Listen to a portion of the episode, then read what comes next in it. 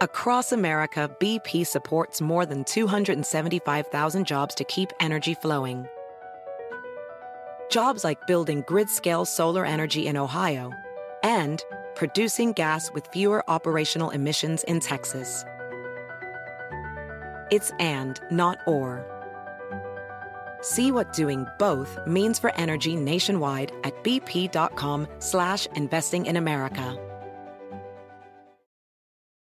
It's your time. Join global thought leader, executive producer, and New York Times bestselling author T.D. Jakes and today's leading culture shifters for an experience unlike any other. At the 2024 International Leadership Summit, spiritual and business leaders can gain the practical tools they need to maximize their timing for success. With world class discussions, breakout sessions, and networking opportunities, this is where your dreams turn into reality. Timing is everything, and your time is now. March 21st through 23rd in Dallas, Texas. Register today at thisisils.org. Recientemente se desclasificó un memorando que estaba, de hecho, asignado como secreto, dirigido al primer ministro de Canadá, con respecto al ovni derribado el pasado 10 de febrero, 11 de febrero, de hecho, en el territorio canadiense de El Yukon. De estos objetos que se derribaron cuatro en cuestión de unos cuantos días en Estados Unidos y Canadá y que solamente nos dijeron que eran globos espeas chinos y que no pasaba absolutamente nada con ellos. El presidente Joe Biden salió a decir que era probable que no, no hicieran ningún tipo de daño, en fin, y de pronto se acabó. Y nadie habló al respecto, se clasificaron todos los archivos que tenían que ver con los videos y las fotografías tomadas por los pilotos de estos supuestos globos espionaje chinos. Y ahora nos enteramos que el gobierno canadiense, las autoridades militares de NORAD, que ahorita vamos a hablar qué es eso, pues le informan a través de distintos, eh, vamos a decir, de distintas oficinas, incluso de un, de un think tank, se le informa al primer ministro Justin Trudeau de ese objeto que se derribó en el Yukon y que no se sabe su origen y no se sabe qué era. Bueno, pues vamos, vamos justamente a la información que ya lo sabe, siempre está en carlosrubiosobrenatural.com, el sitio que pues está dedicado completamente a la información que muchos medios de comunicación no quieren que tú sepas. Y fíjense, es un, es un documento oficial recientemente desclasificado a través de, pues, de estas leyes de acceso a la información que hay en muchos países, que debería, creo que haber en todos los países, pero evidentemente no funciona así eh, fuera de, de los países desarrollados. Y es por eso que nos enteramos de la realidad del fenómeno y de lo que los gobiernos están enterados de ellos y solamente nos dejan ver lo que pues básicamente se les pega la gana. Y les comento que hoy es jueves, jueves de episodio nuevo en el podcast Sobrenatural con el profesor Carlos Rubio. Ya está disponible desde muy temprano y, em, que pueden ustedes descargar en cualquiera de las plataformas digitales de audio. Es completamente gratuito. Está en Spotify, en Apple Podcast, en Google Podcast, en Amazon, en Radio, en todos lados. Y aquí entrevisto a el, mi estimada Irma Latame, ella es clarividente y ha trabajado con diferentes departamentos de policía en los Estados Unidos en las últimas décadas, incluyendo el que ha ayudado a atrapar criminales muy peligrosos. Entonces no se lo pueden perder, ya está disponible y es gratuito, lo pueden descargar en todos lados.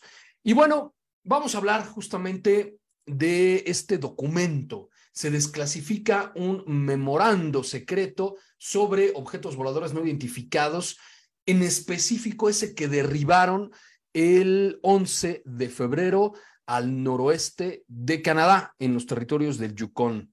Entonces vamos a ver la información.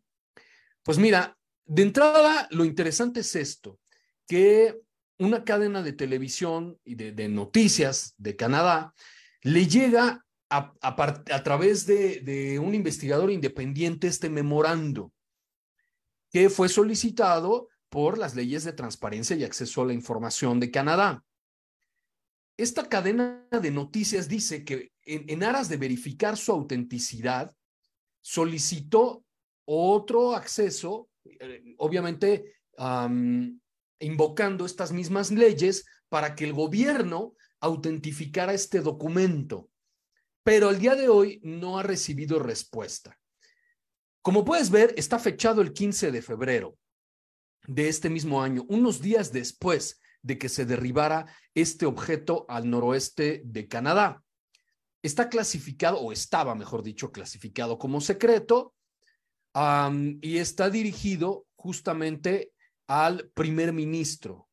Dice memorándum para el primer ministro, el em, Justin Trudeau. Bueno, obviamente el título es Fenómeno Aéreo No Identificado, UAP, como ya sabes que ahora los gobiernos le llaman a los ovnis. Entonces, bueno, el NORAD, que es este comando de seguridad aeroespacial de Norteamérica, que básicamente es, vigilan la esfera de influencia de los Estados Unidos y Canadá hasta el polo norte, ¿sale? Eso es lo que se dedica a investigar el NORAD, aunque se dice que también operan en México y en todo Centroamérica, como que es el, círculo ¿no? de seguridad nacional de los Estados Unidos. Al norte el círculo ártico, al sur Panamá básicamente, y pues a un lado, em, al, al, oeste, es las fronteras con Europa, o sea, todo el Océano Atlántico, y del otro lado, pues todo el Océano Pacífico hasta las costas japonesas. Ese es como de alguna manera el, perímetro extendido de la seguridad nacional de los Estados Unidos. Es decir, lo que ocurra en este espacio, pues va a ser competencia directa de los militares norteamericanos. Entonces, NORAD es quien responde a, este tipo de potenciales amenazas en el espacio aéreo de Norteamérica. ¿Sale? Entonces, lo que dice el resumen de este documento es, el NORAD em, ha estado pues dándole seguimiento al UAP número 23 sobre Yukon, que pues esto es en, el, en el espacio aéreo de Canadá y lo ha estado siguiendo desde la tarde del 11 de febrero de, ese, de este mismo año, es decir, detectaron al objeto el mismo día que lo derribaron, el 11 de febrero. Ahora, en el segundo párrafo, eh, desafortunadamente como ocurre siempre, con este tipo de documentos desclasifican, no nos dan toda la información, solamente lo que nos quieren dar. Pero creo que este memorando es muy ilustrativo de que realmente los gobiernos sí están investigando a los ovnis. En el siguiente párrafo dice, el NORAD em, hace un seguimiento o un registro, crea una base de, números eh, secuenciales, es decir, 1, 2, 3, 4, 5, etcétera, de eh, cada año. Entonces, fíjense qué interesante. El 11 de febrero del 2023 se detectó el UAP número 23 de este 2023. O sea, antes de este objeto que se derribó en el Yukon, ya se habían registrado 22 objetos desconocidos entre enero y los primeros días de febrero, que, repetimos, ya habían derribado antes en, el territorio de los Estados Unidos objetos en esos mismos días. Entonces, bueno, dice, eh, sigue diciendo el memorando, hace esta, esta secuencia de, registro de, fenómenos aéreos no identificados cada año. Cada año empieza otra vez la secuencia. Entonces, este fue el objeto, el UAP-23 del, del, de este año, del 2023. ¿Sale? Entonces, bueno, em, y dice, bueno, eh, llevan ese seguimiento para hacer un registro de todos los objetos que eh, son observados y son estudiados en, en el área correspondiente a Norteamérica, ¿no? Para después hacer un, un, examen cruzado o un análisis más detallado de todos los objetos y, bueno, se encuentra que la gran mayoría pues realmente son objetos que después sí se pueden identificar, ¿no? Y ya después eh, ni siquiera se requiere un mayor reporte o, algo más complicado. Bueno, con respecto a este que derribaron en el Yukon, dice el, memorando que de este objeto número 23, su funcionamiento, su método de propulsión o que si se encontrara algún elemento que lo relacionara con algún Estado-nación, no se ha verificado. ¿Qué quiere decir eso? Que por lo menos lo que el NORAD le informó al, al primer ministro Justin Trudeau es que ese objeto que se derribó realmente no se sabía nada de él, ni cómo funcionaba, ni cómo estaba siendo impulsado, y tampoco saben si pertenecía a algún otro país. ¿Se acuerdan que inmediatamente después de estos incidentes el presidente Joe Biden salió a decir que eran globos chinos y que no había ningún problema y de espionaje y bla, bla, bla, que no causaban ninguna preocupación en materia de seguridad, etcétera? Bueno, el objeto derribado el 11 de febrero al noroeste de Canadá, simplemente Nora dice no sabemos nada de él. También dice que es desconocido si poseía o, más bien si era algún tipo de amenaza, ¿no? O, que tenía algún tipo de armamento, o si tenía la capacidad de em, recolectar información de inteligencia, es decir, que fuera algo vinculado al espionaje, ¿sale? Entonces, bueno, eh, agrega aquí que después de la explotación completa del UAP-20, no sé a qué se refiere con explotación, no creo que, que, se refiera a que lo derribaron, al objeto número 20, más bien creo que se refiere al, al resultado de las investigaciones sobre el UAP número 20, que fue eh, obviamente también realizada esa investigación y ese derribo por el gobierno de los Estados Unidos un día antes, el 10 de febrero, que esa investigación no se ha completado. Que yo creo que este, el, el UAP-20, se refiere a lo que yo les estaba comentando de estos objetos que fueron derribados muy cerca de la frontera de los Estados Unidos y Canadá, en la zona de los Grandes Lagos, y que después nos enteramos que las autoridades estadounidenses clasificaron como alto secreto todos los videos de los jets y las fotografías tomadas por los pilotos a los restos de ese objeto ya derribado. Y nos seguimos preguntando qué era. Si supuestamente era un globo chino, porque ya ven ustedes que eh, poco tiempo después, muchos medios de comunicación, y, si, y todavía si ustedes buscan, googlean em, objetos derribados en Norteamérica en febrero del 2023, van a encontrar pues fotografías de globo, de un globo blanco, muy, muy grande, y después del supuesto derribo, se ve como desinflado y como, como una nube como de gas saliendo de él. Lo que genera mucha suspicacia porque yo me pregunto, ¿en realidad se necesita disparar misiles que creo que en aquel tiempo se hablaba que costaba cada uno de esos disparos cerca de 200 mil dólares para derribar un globo? ¿En serio se necesita un misil para derribar un globo? Esas son las fotografías que tú puedes encontrar en Internet.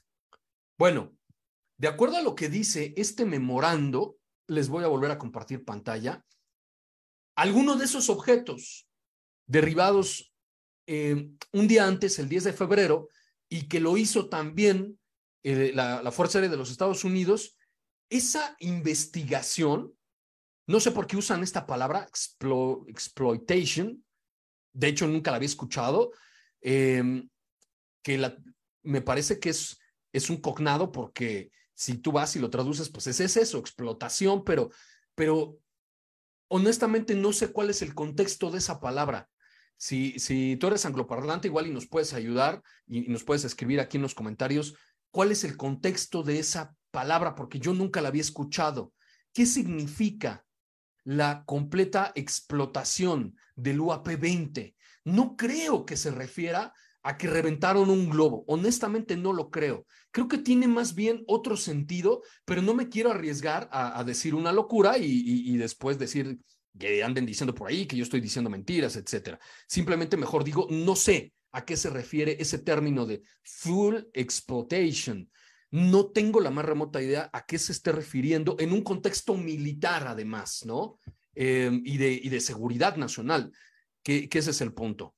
Bueno, vamos a mandar unos saludos por aquí a los que se están conectando, mi estimado eh, Francisco Javier, Alberto Mercado, Luz María García, Nayel Aragón, eh, Juan Curiel, una Frida, que siempre están atentos, Alberto Gutiérrez, Oscar Baños, Edison Salas, Lulú, em, Alberto Mercado nos dice saludos, Maximiliano Solís también se está conectando, Lex Llorel, uno nos envía también saludos, Aníbal Cornejo, Raúl García, muchas gracias a todos por estar conectados en esta transmisión en vivo, porque creo que es, un documento que, que, que, nos arroja mucha luz al respecto de lo que realmente está sucediendo en el mundo en estos momentos.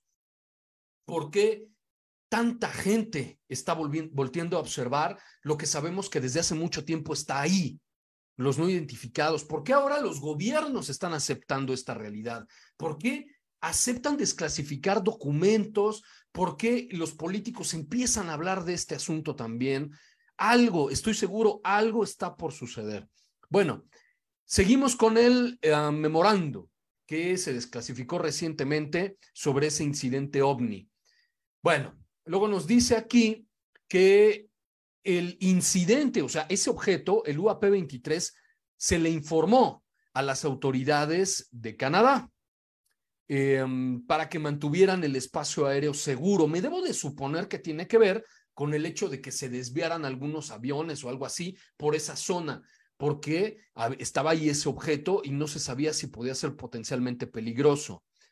Entonces, bueno, dice aquí que aproximadamente a las 3.30 de la tarde, tiempo de Ottawa, eh, un, por lo menos un jet Raptor F-22 norteamericano salió al encuentro, ¿no? Y, en persecución del UAP número 23, ya en espacio aéreo de Canadá, eh, y que se le informó también a unos cazas, ¿no? Eh, CF-18 Hornets canadienses, que ellos podrían pues, realizar la maniobra, pero que el avión estadounidense, el F-22 o los F-22, estaban mejor ubicados, ¿no? Eh, para poder aproximarse a este objeto y derribarlo. Entonces, bueno, hay un asunto aquí interesante. Resulta, dice este memorando, que le están informando al primer ministro de Canadá, al jefe de Estado de Canadá. Se le está informando que la labor de, de, las operaciones de recuperación iban a ser complicadas porque el objeto cayó sobre una zona, un terreno muy montañoso y que además, al ser invierno, pues iba a ser muy complicado hacer ahí labores de recuperación porque seguramente iba a estar completamente cubierto de nieve, lo que además sí sucedió, porque eh, aparentemente las labores de intentos de recuperación del ovni cesaron el día 17 de febrero. Si es que realmente hubo un intento de recuperación o quizá sí lo recuperaron, pero no se informó. Y lo que sabemos es que el gobierno canadiense se enteró de que los intentos de recuperar los restos de ese UAP cesaron el día 17 de febrero. Y luego dice aquí que donde ocurrió el derribo de ese objeto, el impacto, es una ruta conocida de migración de caribús, por lo que comenta, o más bien advierte este memorando, que a lo mejor cazadores indígenas locales de esa zona podrían haber encontrado los restos del objeto. Y entonces dice aquí que eso va a dificultar todavía más las labores o las operaciones de recuperación de los restos del ovni. Fíjense qué interesante.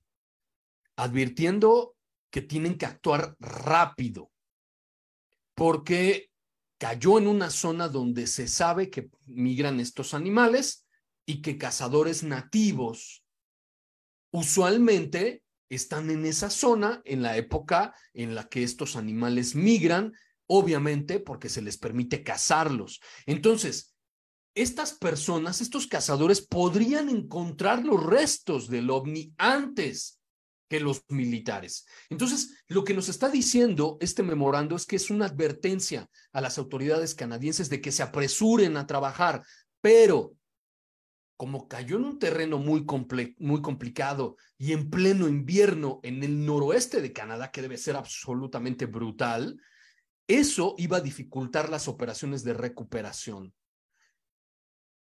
Que me parece a mí que después de esta advertencia y el hecho de que se borrara el siguiente párrafo, podría sugerir que quizá aquí se estaba diciendo a los canadienses, que los norteamericanos, que los estadounidenses, mejor dicho, iban a intervenir en la labor de la recuperación de esos restos lo más pronto posible. ¿Podría eso tal vez decir este párrafo que está oculto? O quizás solicitando la asistencia de los canadienses o hacer unas operaciones en conjunto para actuar rápido antes de que civiles se toparan con aquello que el F-22 Raptor derribó y que no se le dice al presidente de Canadá qué era. Simple y sencillamente se describe como que su funcionamiento, la fuente de propulsión de ese objeto aparentemente cilíndrico, no se conoce y que también se desconoce si ese objeto de apariencia cilíndrica pertenece a algún otro estado. Es decir, es muy probable que eso que se derribó en el Yukon canadiense no fuera un globo espía chino, sino simplemente algún otro objeto. De, de, tal forma que si hubiera sido un globo de espía chino, creo yo que la inteligencia del NORAD le hubiera informado al primer ministro de Canadá que era un globo de espía chino y que se identificó como un globo y que simplemente se derribó. Pero no es lo que dice el memorando.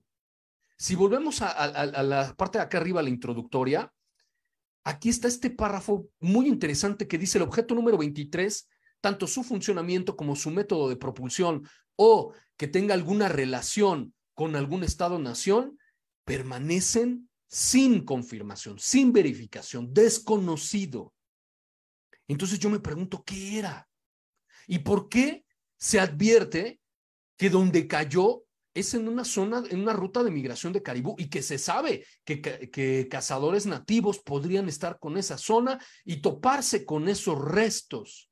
Entonces, dice aquí, el objeto puede ser que no se encuentre. o los restos de ese objeto, que eso dificulte las operaciones de recuperación de los restos del objeto derribado. Bueno,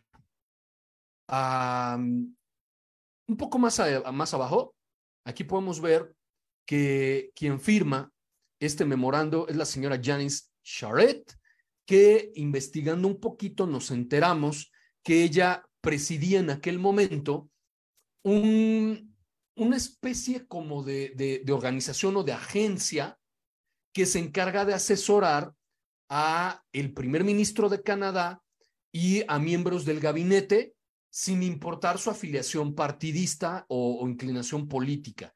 Es como un think tank, como una organización que se encarga justamente de eso, de, ayudar o de asesorar en la toma de decisiones eh, políticas al primer ministro de Canadá y a funcionarios de muy alto perfil. Y esta señora Janice Charette estaba al frente de ese organismo en el momento en el que ocurrió el incidente. La última hoja que se liberó es como una especie de formulario que sigue diciendo secreto y por aquí dice en materia de seguridad, ¿no? El gobierno de Canadá, em, la oficina del, del, consulado privado, del cónsul eh, particular, algo así, y da como algunas generalidades, ¿no?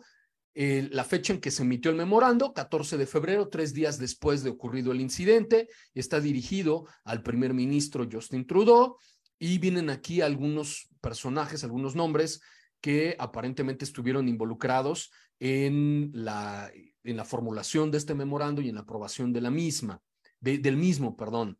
Obviamente viene también ahí un poco tachado, se habla de Jody Thomas, que eh, es así, se los tengo por aquí, quién es, las, quién es Jody Thomas, um, déjenme ver.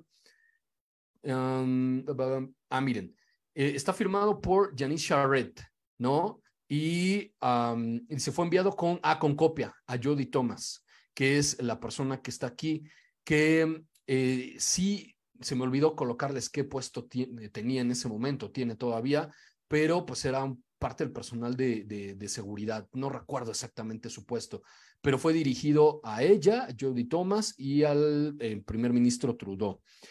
Bueno, quien aprobó esto es justamente la, eh, el personal que tomó una decisión, no confirma, sino que se decidió realizar el, el, acto y derribar el objeto. y bueno, nuevamente, que está dirigido al primer ministro.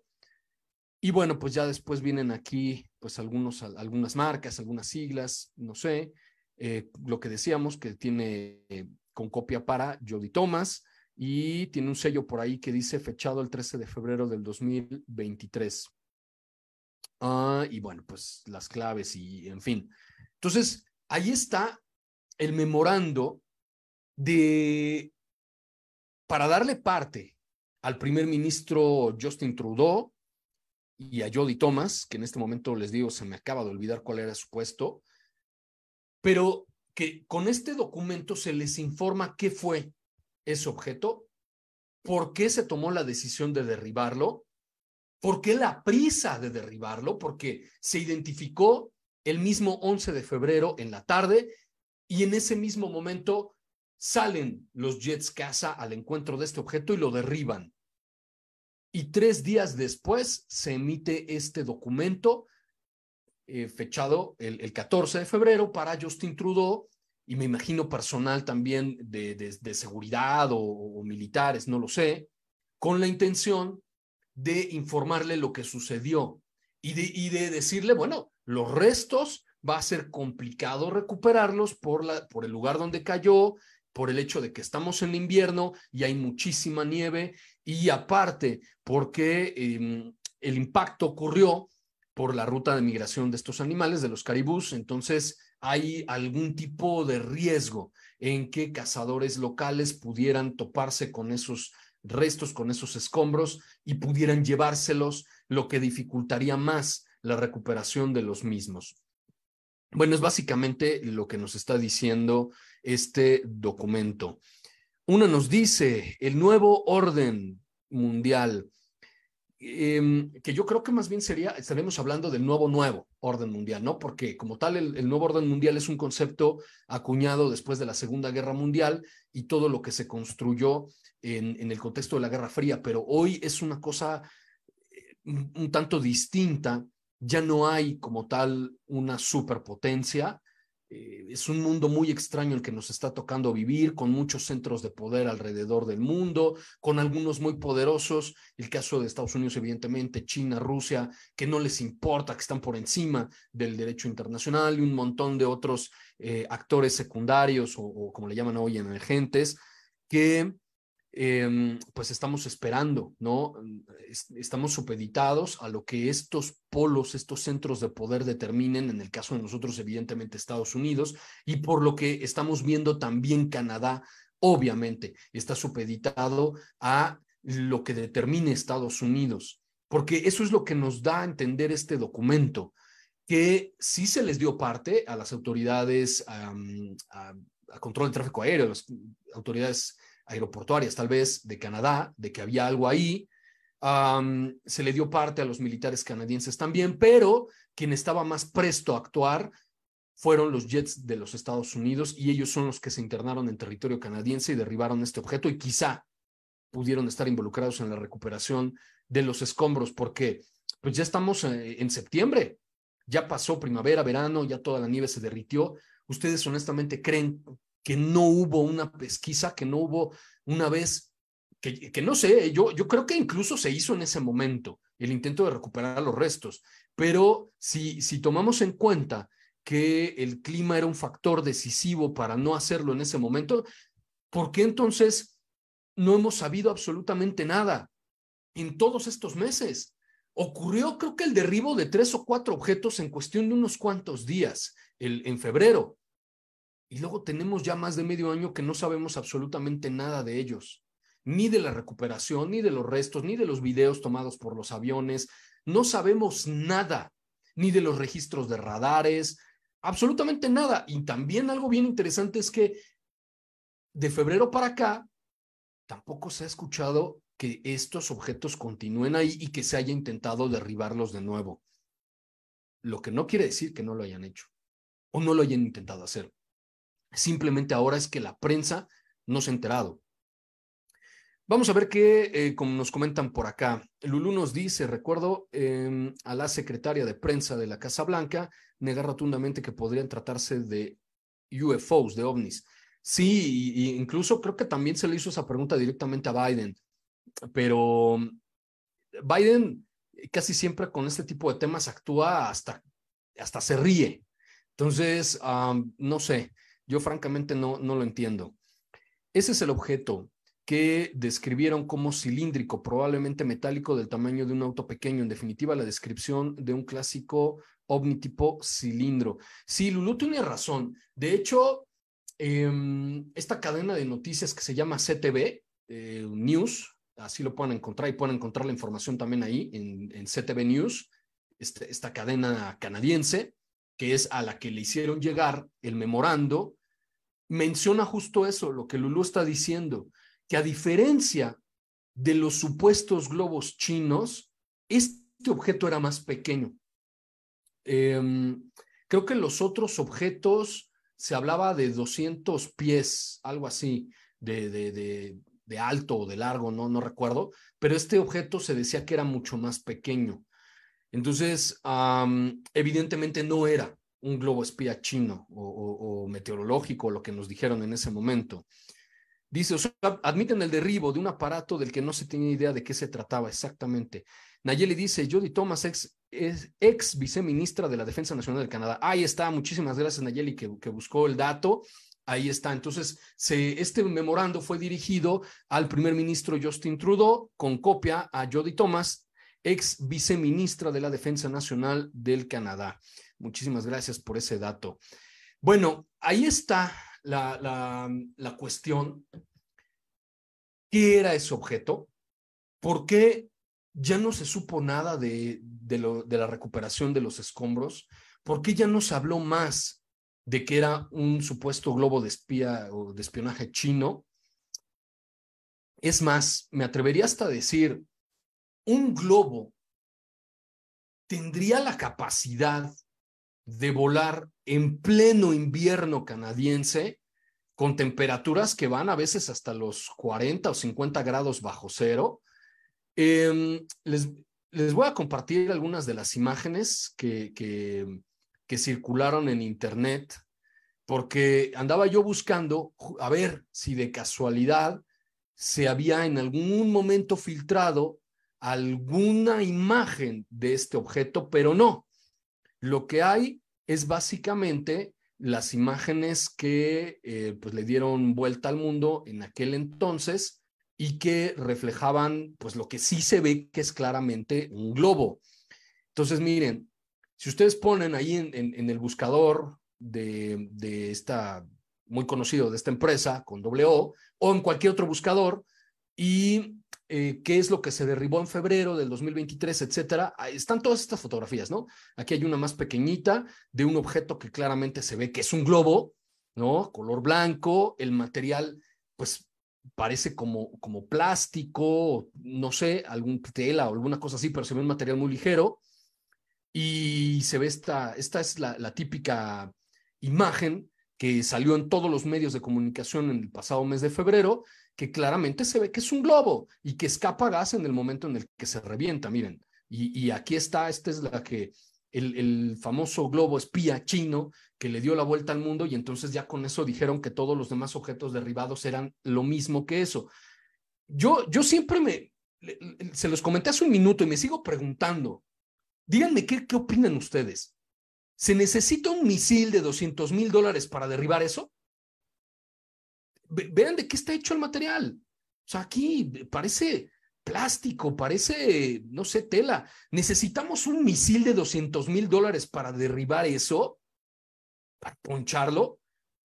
Yo no sé, incluso miren, aquí está y se ve ahí el avión, como muy bonito además, ¿no? En el mismo cuadro, alguien curiosamente ahí iba pasando, no sé, o el, o el otro jet como que, ya sabes, como estas selfies que dicen este, tómame así casi como que no me estoy dando cuenta que me estás fotografiando, pues creo yo que fue algo así, ¿no? Porque aquí se ve el objeto, en el mismo cuadro se ve el avión, claramente se ve que es un avión, y aquí hay otro más, el avión ahí pasando, eh, como para eh, modelar, ¿no? Y el objeto ahí todavía escapándose el gas, quiere decir que se tomaron las fotografías inmediatamente después del derribo. Aquí parece que ya le dispararon porque ya se está escapando el gas que tenía adentro.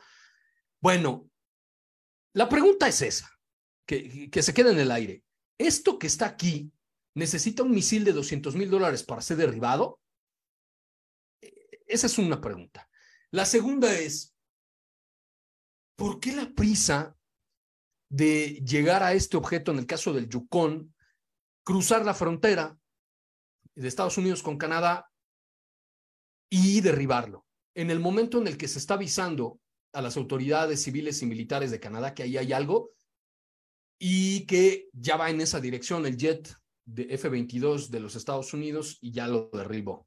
Bueno, ¿qué más podemos decir al respecto de esto?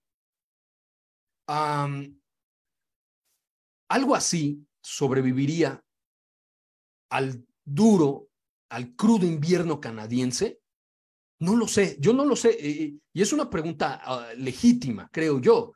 Un globo que aparentemente se ve hecho como de plástico, de tela o no sé, algo así, puede resistir el duro clima canadiense del noroeste de Canadá a principios del mes de febrero, con toda la nieve que le cae encima. Ah, híjole, pues me hace creer que nos están viendo la cara de tontos. Si es que esos, todos esos supuestos objetos derribados en, en febrero fueron globos chinos. Miren, aquí hay, hay una pequeña imagen que justamente ilustra ese derribo. Vean dónde está el Yukon. Por el amor de Dios, está pegado a Alaska a inicios de febrero debe ser unas condiciones verdaderamente terribles, terribles. Un globo que se ve tan sensible, tan delgado como ese que les acabo de mostrar, podría sobrevivir al invierno canadiense a estas alturas, a inicios de febrero, sin que se congele o que le caigan, pues no sé, todos los metros que caen de nieve ahí en cada temporada. Podría, podría ser, ¿existe esa posibilidad? Yo, yo no lo sé, francamente. vamos a ver qué más por aquí dice Lulú. Nunca entendimos el tratamiento diferente dado al globo chino en relación a los demás objetos. A diferencia del globo chino, del que sí obtuvimos información e imágenes, nos vienen ver la cara exacto al decir que todos los objetos se trataron de eso. Mi estimado Albert nos dice, misiles de 200 mil dólares, un vuelo de aviones de caza de 250 mil dólares. Eh, si es más o menos es el costo. No estaba yo diciendo locuras. Me parece haberlo leído en aquel entonces. Ahorita la verdad es que ya ni, ya ni lo investigué. Vi el, el, memorando y dije, vamos, tenemos que ir a live a hablar de este tema. Y, olvidé eh, checar ese dato, pero creo haber escuchado, leído, no escuchado, leído eh, en, esos, en esas épocas, en febrero, que eso más o menos costaba cada disparo de estos, de estos juguetitos. Y es decir, fue un globo que no tiene precio.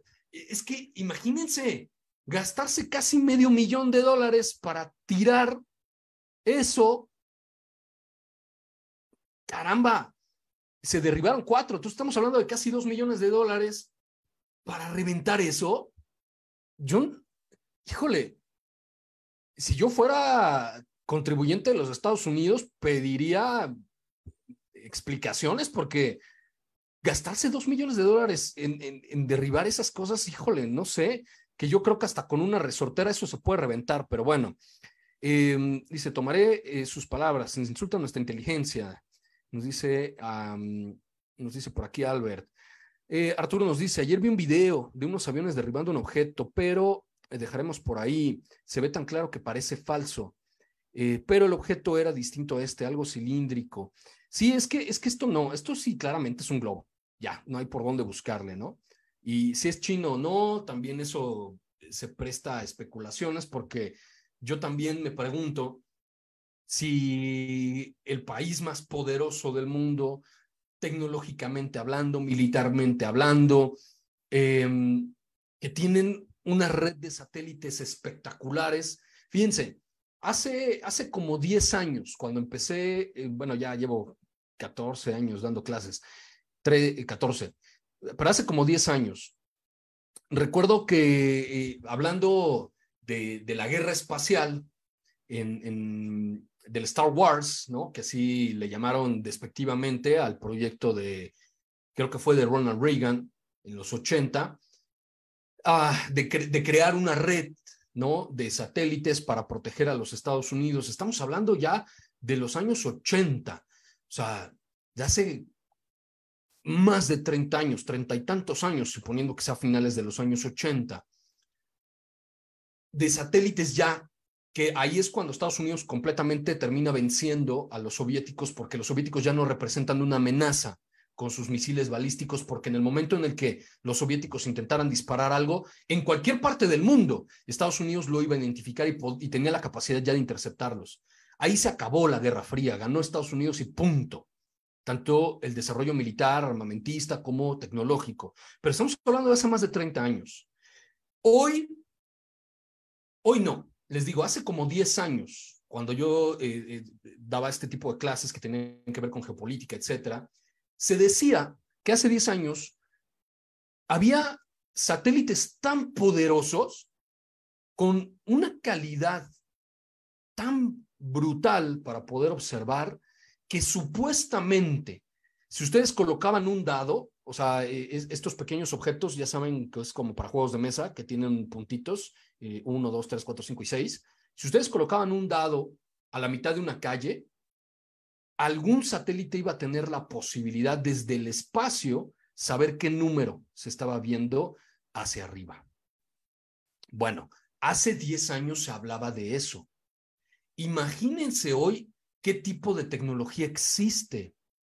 Yo no puedo creer que una potencia tal como los Estados Unidos no tenga la capacidad de ubicar objetos de origen desconocido que están invadiendo su espacio aéreo, el caso incluso de Canadá, desde antes. Si estos fueron globos espías chinos, ¿de dónde salieron? ¿Quién los estaba lanzando? ¿Y por qué de pronto, después de febrero, ya no hay? Se acabaron mágicamente. Entonces, hay muchas, muchas preguntas abiertas sobre este tema y lo más importante, creo yo, es por qué declararon como alto secreto los videos y las fotografías de los aviones y de los pilotos. ¿Por qué? ¿Por qué no los dieron a conocer. Primero prometieron que lo iban a hacer y solamente enseñaron creo que unas fotos por ahí de algo que se cayó y súbitamente se acabó ese tema y todo se, que, se guardó como secreto y, y, no hay más. Y ya estamos a principios de septiembre y nadie le ha dado seguimiento, ningún medio de comunicación ha hablado de ello. Creo que no se ha escuchado nada de que se haya solicitado el acceso a esas filmaciones el acceso a esos eh, registros de radar, el acceso a las fotografías que pudieron haber tomado los pilotos, el acceso a los restos en sí. ¿Qué pasó con esos restos? Si todo eran globos como los que acabamos de ver que publicó The New York Times y Reuters y todo el mundo, ¿por qué? Pues simple y sencillamente no están esos restos, no aparecen. Nadie ha hecho ningún tipo de investigación al respecto, o por lo menos que se sepa, de qué ocurrió con esos escombros, quién los tiene, qué eran, si eran chinos o no. Y si no eran chinos, entonces, ¿qué eran? Bueno, ¿qué más tenemos por aquí? Vamos a ver. ¿Quién más? ¿Quién más? Lulú nos dice, ¿por qué o para qué habrán tomado la decisión de hacernos saber que derribaron esos objetos? No habían visto nada antes o después, sabían que se crearían preguntas y especulaciones alrededor de esos hechos. Sí, la cuestión que creo que más bien en Estados Unidos se han ignorado todos y por eso es que eh, me imagino que los investigadores independientes tuvieron que recurrir a Canadá para ver si ellos tenían algún tipo de información sobre el incidente y apareció este memorando, lo entregaron a este, a este investigador que de acuerdo a CTV News de Canadá, prefirió permanecer en el anonimato y él entregó ese documento a la cadena de noticias CTV que lo dieron a conocer. Eh, y por eso lo estamos nosotros aquí presentando, porque lo sacamos la información de CTV News. Mm, pero no hay más al respecto.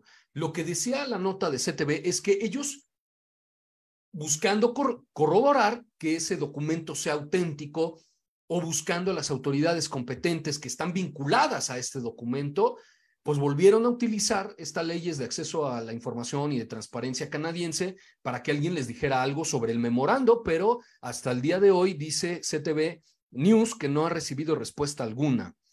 Arthur dice, volvemos a lo del telescopio James Webb. Puede ver a millones de años luz em, junto con el Hubble y no han encontrado nada. Eh, sí, sí, sí, sí.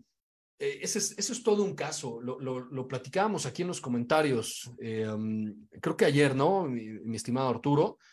Yo recuerdo porque eh, para Tercer Milenio, quien hizo todas las notas que tenían que ver con la estrella de Tavi, esta KIC, y ya no recuerdo el como otros ocho dígitos después, lo primero que se dijo es que se iba a utilizar el James Webb para voltear a ver esa estrella.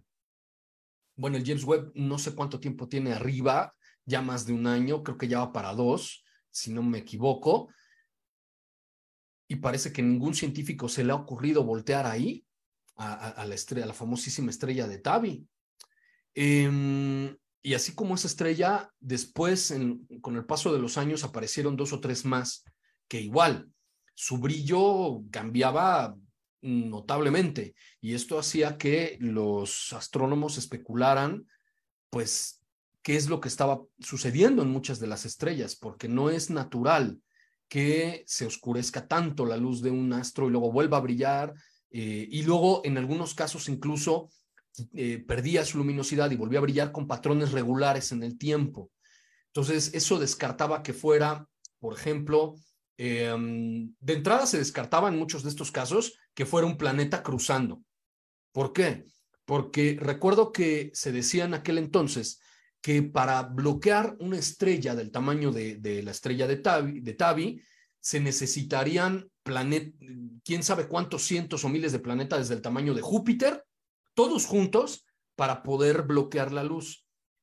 Se, se, dijo que podía ser un enjambre de cometas y de asteroides y también se descartó. Después se dijo que era un disco protoplanetario, o sea, escombros que se estaban juntando ahí un planeta, pero resulta que la estrella de Tabi era muy vieja como para estar formando planetas nuevos. Entonces, al final de cuentas, por eso es que esa nota se, se volvió nota, porque los científicos no encontraban una explicación racional, a tal punto que empezó a surgir la hipótesis de que pudiera haber, eh, pudiera haber ahí, bloqueando la luz de la estrella, megaestructuras, ¿no? Eh, algo parecido a, la hipotética esfera de Dyson, luego salió por ahí que el enjambre de Dyson y otras hipótesis más.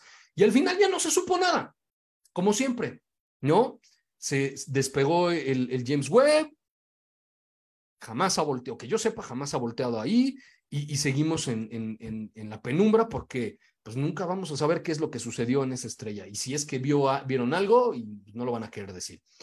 Bueno, pues ahí está la información de este memorando de el, que el gobierno canadiense, a través de NORAD, se le envió al primer ministro Justin Trudeau.